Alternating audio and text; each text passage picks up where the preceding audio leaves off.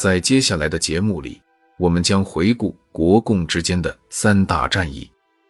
这段历史说的是1948年9月到1949年1月之间，中国共产党领导的人民解放军和国民党军队之间进行的三次关键战役。他们是辽沈战役、淮海战役和平津战役。这三大会战都是以人民解放军的胜利告终。国民党军队在战斗中损失超过一百五十万人，精锐部队丧失殆尽，国民党在大陆的统治也由此崩溃。而解放军终于厚积薄发，开始向全中国进一步进军。我们首先要说的是辽沈战役，这一场大战的起点是在一九四五年抗战胜利的前夜，第二次世界大战末期。美国在太平洋战场上伤亡惨重，不愿出兵东北，但为了加速日军投降，美苏强迫国民政府与苏联签订了中苏友好同盟条约。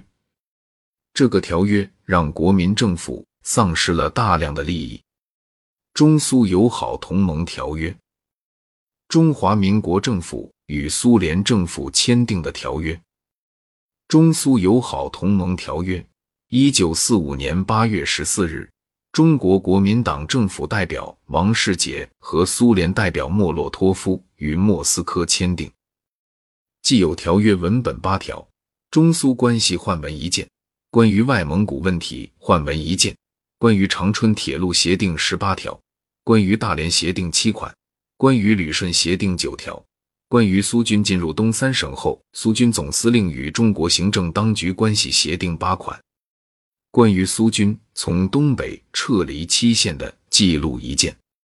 主要内容有：双方联合对日作战，不单独媾和；双方不参加反对对方之任何集团；互相尊重主权及领土完整，互不干涉内政。苏联将一切援助给予国民政府。外蒙古由公民投票决定其前途。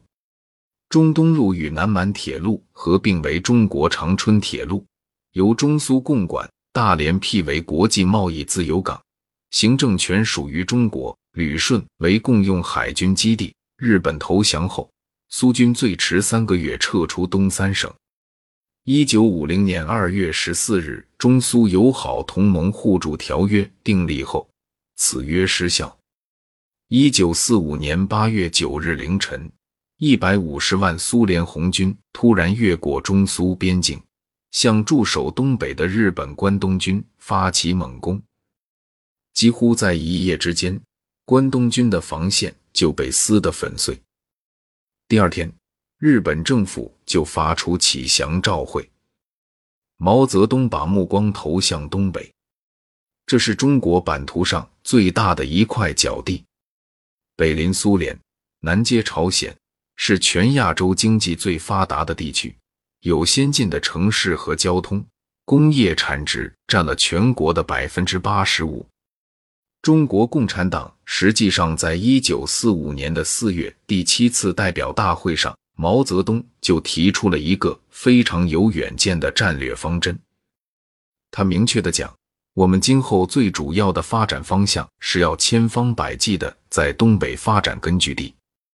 中国共产党说干就干，就在苏联出兵的第二天，中共中央便以朱德总司令的名义连发七道命令，指示各部队即刻前往敌战区受降。第二次世界大战结束后，由于美苏之间对抗加剧，苏联不顾中苏友好条约的限制。默许解放军进入东北，这激怒了东北的法定接收者国民政府的最高统帅蒋介石。沙场之上，各为其主。林彪、杜聿明同为黄埔校友、抗战名将，这两人将在黑土地上展开新一轮的较量。